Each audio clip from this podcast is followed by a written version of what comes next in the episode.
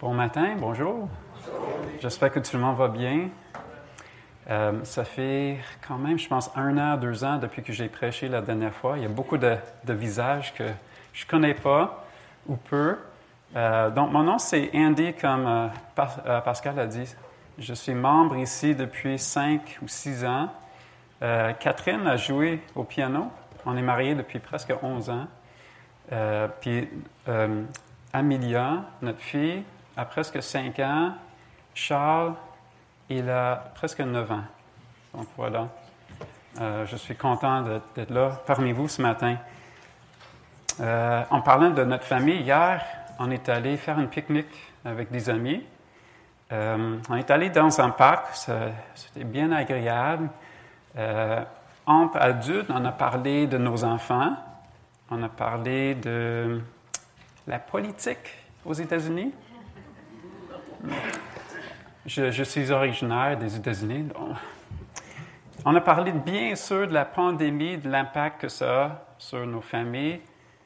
Euh, et comme pour tout le monde, on, essaie de, de, mieux saisir ce qui se passe, comment y faire face. En parlant de ces grandes questions de la vie, est-ce que ça vous arrive de vouloir mieux comprendre comment Dieu agit auprès de nous, ses enfants. Et moi aussi. La Bible nous dit que Dieu agit par son esprit. Mais comment agit-il le Saint-Esprit? Et pourquoi? Par quels moyens? Dans les rêves? Par un mot prophétique? Est-ce que son agissement a changé après la Pentecôte? Il y a dans ce sujet beaucoup de choses à considérer. Nous allons tourner dans Acte 2, qui, je crois, va nous éclairer un peu plus sur l'agissement qui est un peu mystérieux du Saint-Esprit. Rappelons-nous du contexte de Acte 2. Ce chapitre est un compte rendu d'un grand événement qui est arrivé au temps de la fête juive des récoltes. Cette célébration est connue sous le nom Pentecôte dans Actes, euh, ce mot grec qui est devenu le terme choisi pour cette fête. Les Juifs parlaient l'araméen à cette époque, mais l'utilisation de ce mot en grec est logique étant donné l'influence des Grecs qui s'était répandue parmi beaucoup des pays euh, méditerranéens au premier siècle. Ce mot Pentecôte veut dire 50. Donc, notre passage parle d'un événement qui est arrivé 50 jours après la Pâque. Qu'est-ce qui est arrivé au temps de la Pâque de cette année en question? La crucifixion et la résurrection de Jésus-Christ. Nous verrons que le chapitre 2, versets 14 à 36, euh, contient un serment donné par l'apôtre Pierre. Ce message, dans un style d'évangélisation, a comme sujet principal le salut en Jésus-Christ. Pierre a prononcé ce discours aux Juifs venant de divers pays du monde méditerranéen. On voit comme structure du serment trois textes de l'Ancien Testament, dont les auteurs étaient le prophète Joël et le roi David. Nous allons lire ce serment bien connu ensemble. Donc, Acte 1, euh, excusez, 2, 1 à 41.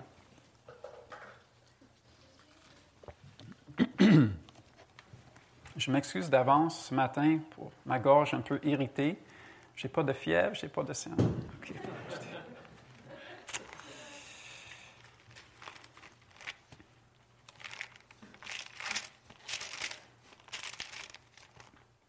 Donc, acte 2, le jour de la Pentecôte, ils étaient tous ensemble dans le même lieu. Tout à coup, il vint du ciel un bruit comme celui d'un vent impétueux, et il remplit toute la maison où ils étaient assis. Des langues, semblables à des langues de feu, leur apparurent, séparées les unes des autres, et se posèrent sur chacun d'eux. Ils furent tous remplis du Saint-Esprit, et se mirent à parler en d'autres langues, selon que l'Esprit leur donnait à s'exprimer, de s'exprimer. Or, il y avait en séjour à Jérusalem des Juifs, hommes pieux de toutes les nations qui sont sous le ciel. Au bruit qui eut lieu, la multitude accourut et elle fut confondue parce que chacun les entendait parler dans sa propre langue. Ils étaient tous dans l'étonnement et la surprise et se, disent, euh, les ils se disaient les uns aux autres, Voici ces gens qui parlent, ne sont-ils pas tous galiléens? Et comment les entendons-nous dans notre propre langue à chacun, dans notre langue maternelle? Parthes, Mède, Élamite, ceux qui habitent la Mésopotamie, la Judée, la Cappadoce, le Pont, l'Asie, la Phrygie, la Pamphylie, l'Égypte, le territoire de la Libye voisine de Cyrène, et ceux qui sont venus de Rome, juifs et prosélytes, crétois et arabes, comment les entendons-nous parler dans nos langues des merveilles de Dieu? Ils étaient tous dans l'étonnement. Et ne sachant que penser, ils se disaient les uns aux autres, que veut dire ceci? Mais d'autres se moquaient et disaient, ils sont pleins de vin doux. Alors Pierre, se, présentant avec les onze, éleva la voix et le parla en ces termes. Hommes juifs, et vous tous qui séjournez à Jérusalem, sachez ceci et prêtez l'oreille à mes paroles. Ces gens ne sont pas ivres comme vous le supposez, car c'est la troisième heure du jour. Mais c'est ici qui a été dit par le prophète Joël. Dans les derniers jours, dit Dieu, je répandrai de mon esprit sur toute chair. Vos fils et vos filles prophétiseront. Vos jeunes gens auront des visions et vos vieillards auront des songes. Oui, sur mes serviteurs et sur mes servantes, dans ces jours-là, je répandrai de mon esprit et ils prophétiseront. Je ferai paraître des prodiges en haut dans le ciel et des miracles en bas sur la terre, du sang, du feu et une vapeur de fumée. Le soleil se changera en ténèbres et la lune en sang, avant l'arrivée du jour du Seigneur, de ce grand de ce jour grand et glorieux. Alors quiconque invoquerait le nom du Seigneur sera sauvé. Homme israélite, écoutez ces paroles. Jésus de Nazareth, cet homme à, qui Dieu a rendu témoignage devant vous par des miracles, les prodiges et les signes qu'il a opérés par lui au milieu de vous, comme vous le savez vous-même, cet homme, livré selon le dessein arrêté et selon la préscience de Dieu, vous l'avez crucifié vous l'avez fait mourir par la main des impies. Dieu l'a ressuscité en le délivrant des liens de la mort, parce qu'il n'était pas possible qu'il soit retenu par elle. Car David dit de lui, Je voyais constamment le Seigneur devant moi, parce qu'il est à ma droite, afin que je ne sois point ébranlé. Aussi mon cœur est dans la joie et ma langue dans l'allégresse. Et même ma chair reposera avec espérance, car tu n'abandonneras pas mon âme dans le séjour des morts, et tu ne permettras pas que ton sein, euh, ton sein voie la corruption. Tu me fais connaître les sentiers de la vie. Tu me rempliras de joie par ta présence. Homme, frère, qu'il me soit permis de vous dire librement au sujet du patriarche David qu'il est mort, qu'il a été enseveli et, que son sépulcre existe encore aujourd'hui parmi nous. Comme il était prophète, et qu'il savait que Dieu lui avait promis avec serment de faire asseoir un de ses descendants sur son trône, c'est la résurrection du Christ euh, qu'il a prévu et annoncé en disant qu'il ne serait pas abandonné dans le séjour des morts et que sa chair ne verrait pas la corruption. C'est ce Jésus que Dieu a ressuscité. Nous en sommes tous témoins. Élevé par la droite de Dieu, il a reçu du Père le Saint-Esprit qui avait été promis. Il a répondu, comme vous le voyez et l'entendez. Car David n'est point monté au ciel, mais il dit lui-même, Le Seigneur a dit à mon Seigneur, Assieds-toi à ma droite, jusqu'à ce que je fasse de tes ennemis ton marchepied. Que toute la maison d'Israël sache donc avec certitude que Dieu a fait Seigneur et Christ ce Jésus que vous avez crucifié. Après avoir entendu ce discours, ils eurent le cœur vivement touché et dirent à Pierre et aux autres apôtres, Hommes, frères, que ferons-nous? Pierre leur dit, Repentez-vous et que chacun de vous soit baptisé au nom de Jésus-Christ pour le pardon de vos péchés, et vous recevrez le don du Saint-Esprit, car la promesse est pour vous, pour vos enfants et pour tous ceux qui sont au loin en aussi grand nombre que le Seigneur notre Dieu les appellera. Et par plusieurs autres paroles, il les conjurait et les exhortait, disant, Sauvez-vous de cette génération perverse. Ceux qui acceptèrent sa parole furent baptisés, et en ce jour-là, le nombre des disciples augmenta d'environ 3000 ans. Prions.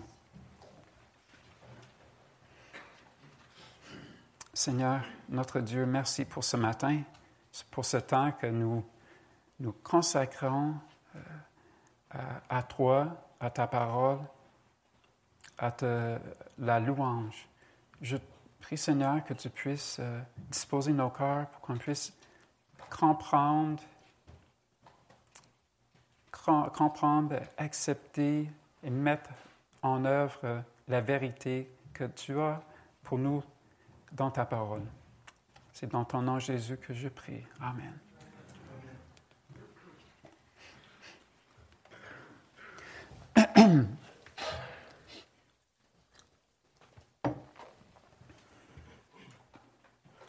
On peut résumer le but du sermon de Pierre comme ceci. L'exposition par les Écritures que Dieu, par l'œuvre de son Saint-Esprit, a établi Jésus Seigneur et Christ. Nous allons voir de plus proche l'aspect qui touche l'agissement du Saint-Esprit. Notre texte comprend trois sous-thèmes qui parlent de l'agissement du Saint-Esprit. Premièrement, son agissement auprès de ses enfants, son agissement par les signes, l'agissement du Saint-Esprit avec comme but le salut. commençons avec l'agissement du Saint-Esprit auprès des élus. Nous avons lu le suivant dans les versets 17 et 18. Dans les derniers jours, dit Dieu, je répandrai de mon esprit sur toute chair. Vos fils et vos filles prophétiseront. Vos jeunes gens auront des visions et vos veillards auront des songes. Oui, sur mes serviteurs et mes servantes, dans ces jours-là, je répandrai de mon esprit et ils prophétiseront. Vous verrez dans vos Bibles que ce texte est une citation du prophète Joël. Je pensais vous décrire euh, le contexte du deuxième chapitre de ce livre. On y trouve un passage qui décrit une communication importante de la part de Dieu envers le peuple israélite. On peut diviser ce chapitre en quatre parties. Donc la première est une description du jugement. Joël utilise des images de noirceur, de guerriers, de tremblements de terre, de la parole puissante de Dieu pour illustrer la punition qui s'en venait pour tous les gens rebelles en Israël. La deuxième partie de ce chapitre consiste en une exhortation de repentance de la part de Dieu envers ce peuple. La troisième division comprend une description de l'action de miséricorde divine envers les élus. Finalement, la quatrième partie décrit l'action de Dieu envers son peuple. C'est ce passage qui est cité par Pierre dans Acte 2. Nous lisons au verset 17 qu'au dernier jour, Dieu allait répandre le Saint-Esprit sur toute chair. Réfléchissons sur cette première question. Quelles sont les personnes indiqué par toute chair? Le contexte immédiat nous indique que Dieu a comme audience première la nation juive, mais plus précisément les croyants véritables de ce peuple. En même temps, tout dans cette phrase nous indique un aspect universel de cette promesse divine. Il semblerait donc que Dieu promet de répandre son esprit de manière spéciale, premièrement sur des croyants israélites. Mais Luc montre progressivement dans le livre des Actes que l'Évangile et l'Esprit étaient accessibles aux, gentils également. La deuxième question à soulever est d'établir le temps des derniers jours. Un commentateur que j'ai consulté estime que cette période a commencé dès la naissance de Jésus, citant Luc 1 à 2. Ces chapitres présentent l'arrivée de Jésus sur la terre en une forme humaine, dans un langage qui indique un temps spécial dans l'histoire du salut. Ce qu'on peut affirmer concernant l'époque des derniers jours, c'est qu'elle elle avait bien, bel et bien commencé lorsque Pierre a donné son serment dans Acte 2. Les versets 17 et 18 citent certaines manifestations de l'action du Saint-Esprit chez son peuple. Vos fils et vos filles prophétiseront, vos jeunes gens auront des visions, et vos vieillards auront des songes. Oui, sur mes serviteurs et sur mes servantes, dans ces jours-là, je répandrai de mon esprit et ils prophétiseront. Dans l'Ancien Testament, Dieu communiquait souvent à ses prophètes par des songes. Le livre des Actes parle de certaines personnes à qui Dieu a communiqué par ce même moyen. Cela nous montre donc une preuve de l'activité prophétique qui, qui, se faisait, qui arrivait dans le livre des Actes. Vous y voyez peut-être un lien avec Ananias, cet homme à qui Dieu parle par une vision.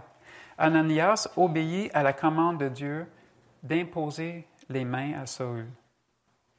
Il lui communique aussi de manière prophétique un message de Dieu. Luc a donné un compte rendu de certaines, certaines autres manifestations prophétiques, mais il faut dire qu'il y en a peu. En fait, on voit dans Acte que c'était plutôt par la prédication que le Saint-Esprit a fait connaître l'Évangile de Jésus-Christ.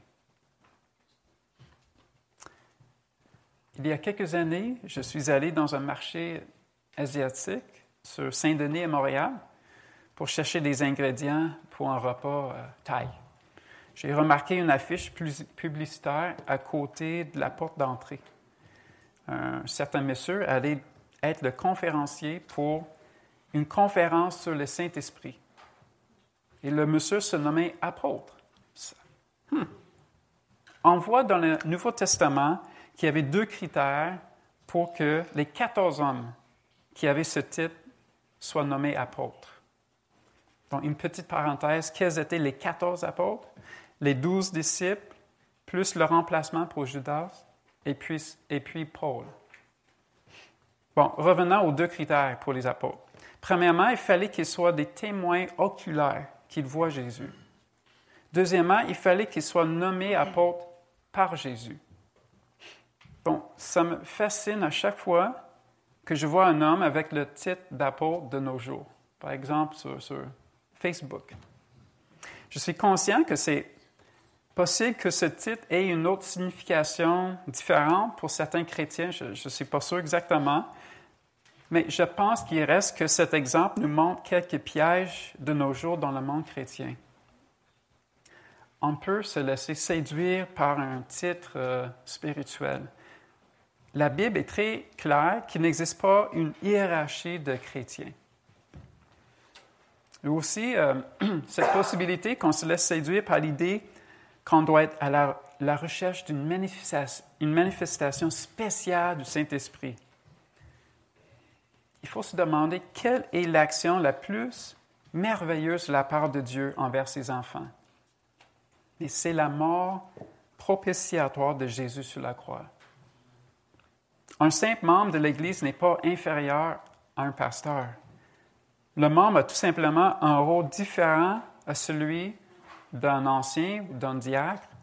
Donc, j'ai de la difficulté à comprendre un, chrétien qui s'affiche comme prophète ou apôtre de nos jours.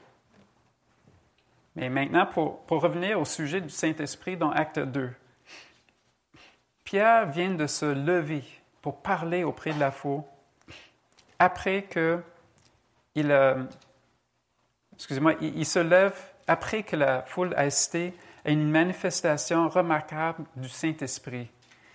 Ils ont entendu parler des merveilles de Dieu dans plusieurs langues, dans leur propre langue.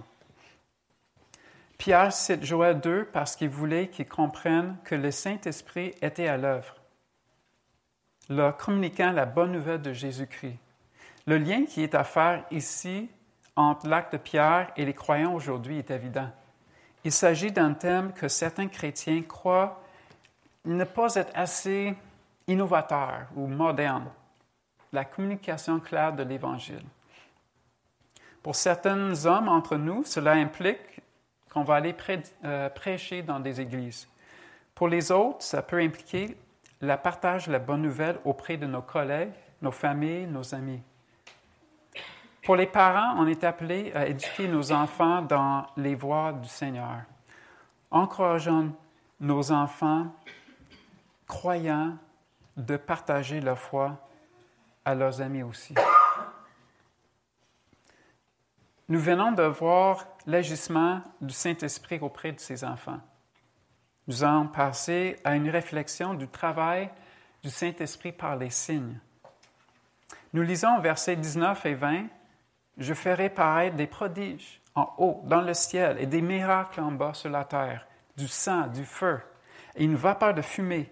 Le soleil se changera en ténèbres et la lune en sang, avant l'arrivée du jour du Seigneur, de ce jour grand et glorieux. Ces versets sont la continuation de l'agissement du Saint-Esprit auprès de ses enfants au dernier jour. Les versets 17 et 18 sont une description de ce qui allait se passer auprès des croyants. Et les versets 19 à 20 dessinent en des images, des images vives, des signes visuels spéciaux qui allaient se passer à cette époque. Le verset 19 parle premièrement des prodiges manifestés en haut dans le ciel. Certains commentateurs croient que ces signes se sont manifestés dans les miracles de Jésus et des apôtres. Mais il est, probable que ceux-ci fassent référence à des signes cosmiques qui indiqueront le jour du jugement. Un des versets qui est cité pour soutenir cette thèse se trouve dans Marc 13, 24 à 26. Dans Marc 13, 24 à 26.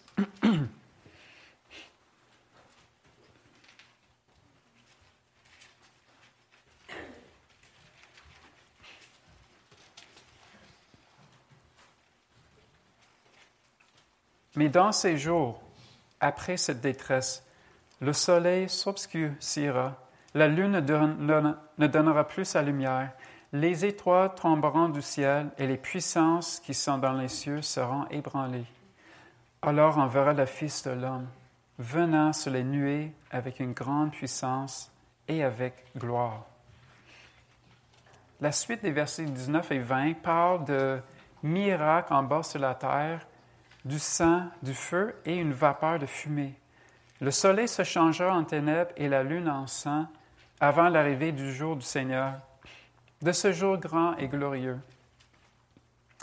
Certains commentateurs croient que ces signes font référence à la naissance miraculeuse de Jésus, au miracle accompli par Jésus, par les disciples, au jour de la Pentecôte et ainsi de suite.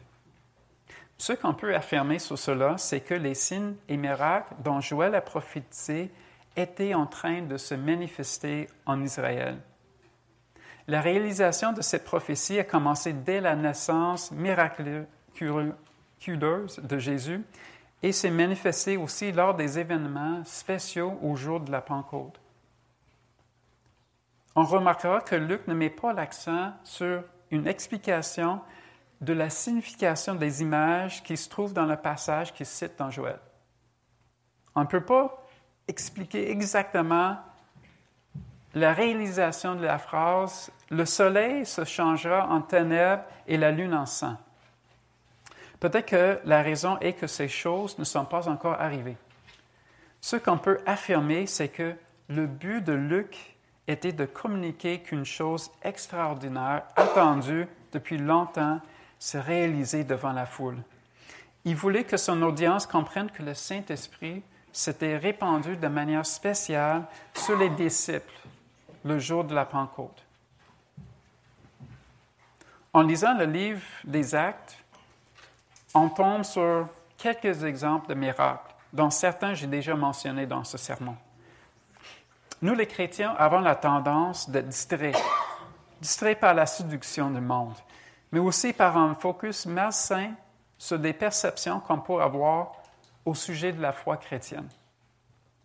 La réalité de l'agissement du Saint-Esprit est indéniable, mais une obsession avec une manifestation spéciale de, la, de sa part à chaque dimanche ou dans chacun de nos cultes personnels, c'est peut-être malsain. On voit clairement dans le livre des Actes que la puissance du Saint-Esprit se manifeste un peu par des miracles, mais surtout par la proclamation de l'Évangile. La phrase remplie par le Saint-Esprit se trouve 14 fois dans les actes. À chaque fois, on voit que le résultat était que la personne ou le groupe de gens qui étaient remplis du Saint-Esprit ont commencé de témoigner de l'œuvre du Christ pour son peuple. Il y a quelques années, j'ai écouté un podcast animé par un certain Michael Horton et d'autres théologiens. Dans un des enregistrements, M. Horton a dit quelque chose de frappant. Et je résume ainsi. La plupart des croyants trouveront la plupart des cultes ennuyants. Pas ici. Ce n'est pas, ce n'est pas une excuse pour enlever la pression des pasteurs, c'est juste un fait. Je trouve le mariage un peu ennuyant. Et élever des, des enfants, aller au travail, etc. Si on déterminait toutes nos décisions selon notre perception de le niveau de fun, on ne s'impliquerait pas dans des relations, dans des, choses, des processus qui prennent beaucoup de temps pour voir des résultats. Je pense à, l'exercice, par exemple. Parallèlement, on voit dans le livre des Actes que le Saint-Esprit n'est pas venu juste pour surprendre et pour créer un blitz médiatique, mais c'était pour attirer l'attention de la foule vers Jésus-Christ. Grâce à la manifestation du Saint-Esprit de manière spéciale le jour de la Pentecôte, Pierre a eu l'occasion de donner un message qui présentait clairement l'Évangile. Un chrétien ferait bien de se demander une question. À quoi est-ce qu'on s'attend de la part du Saint-Esprit? Un compte de banque euh, avec un chiffre, euh, un zéro ou deux de plus? Ou peut-être d'être dans un, état d'extase à chaque fois qu'on a son culte, son culte personnel. Non, je pense que le chrétien fait bien de demander de l'aide de Dieu, de progresser dans la sanctification. Nous lisons dans 2 Corinthiens 3, 18. Nous tous qui, le visage découvert, contemplant comme dans un miroir la gloire du Seigneur, nous sommes transformés en la même image, de gloire en gloire comme par le Seigneur l'Esprit. Nous avons vu au verset 17 et 18 que Joël avait prédit la venue du Saint-Esprit de manière spéciale sur certains croyants en Israël, premièrement. Le verset 19 et 20 raconte en des images vives l'arrivée du grand jour du Seigneur, un jour de jugement annoncé par des signes. Passons maintenant au verset 21. Alors, quiconque invoquera le nom du Seigneur sera sauvé. Il y a un texte parallèle où on voit l'agissement de Dieu qui se fait par des signes. Par exemple,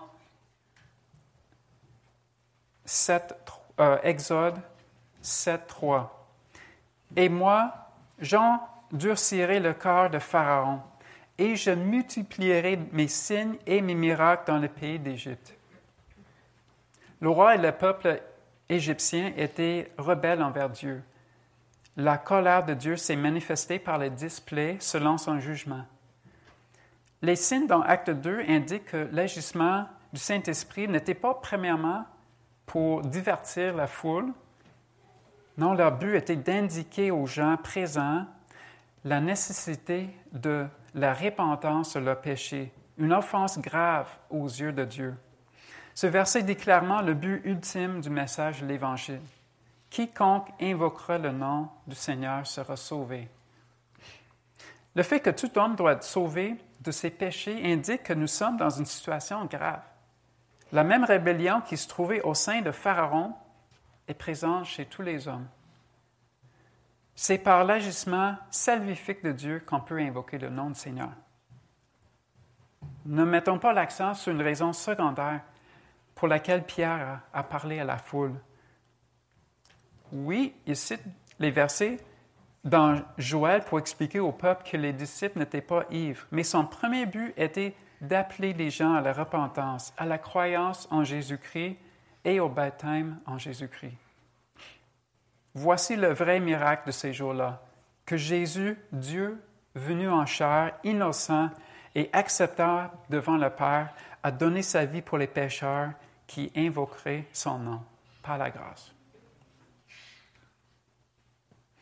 Gardons-nous d'être des chrétiens qui sont à la recherche de divertissement de notre foi. Une des manières que cette tentation peut se manifester est par la recherche de sensations venant de toute apparence du Saint-Esprit. Quand Dieu appelle une personne à lui, elle est dans la joie, mais elle sait qu'elle est sauvée de ses péchés. Mais est-ce qu'on voit dans la parole que le rôle de la troisième personne de la Trinité est de nous divertir? Non, il fait entre autres un travail envers ses enfants pour les rendre plus semblables au Christ. Philippiens 2, 5 à 7 nous exhorte d'avoir les sentiments qui étaient en Jésus-Christ. Lui qui s'est humilié et qui s'est rendu obéissant jusqu'à la mort, même jusqu'à la mort de la croix. S'il y a des gens qui, ne connaissent pas Dieu ici présent ou qui écoutent par diffusion, j'ai une, une autre question pour vous. Ne voulez-vous pas ressentir la vraie joie, la vraie paix qui vient de la repentance de ses péchés? Pourquoi porter un si lourd fardeau?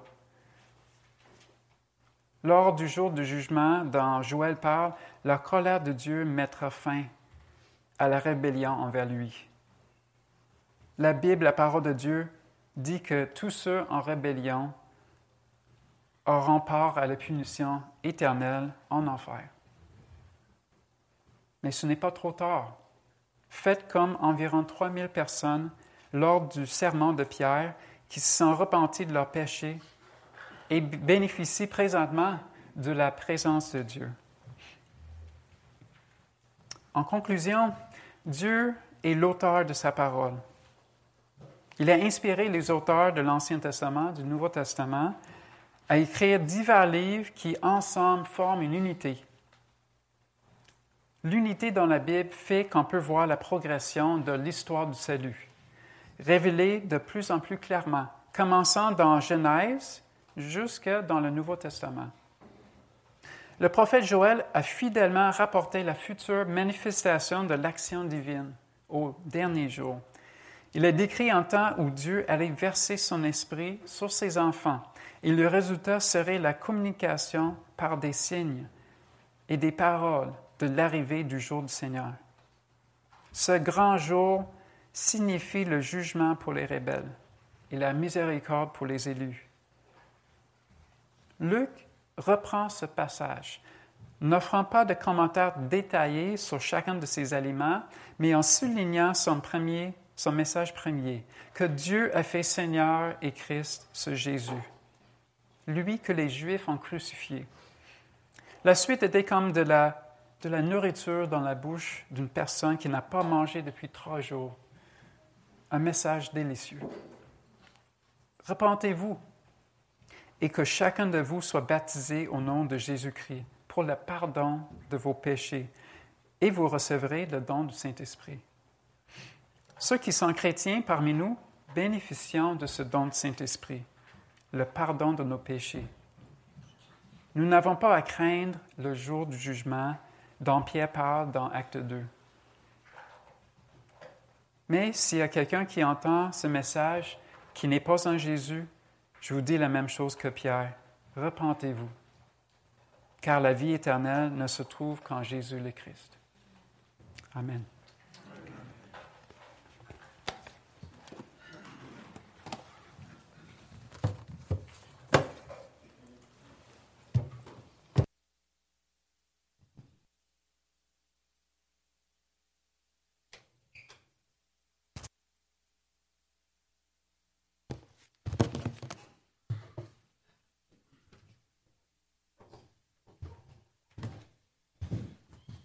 Merci beaucoup, Andy.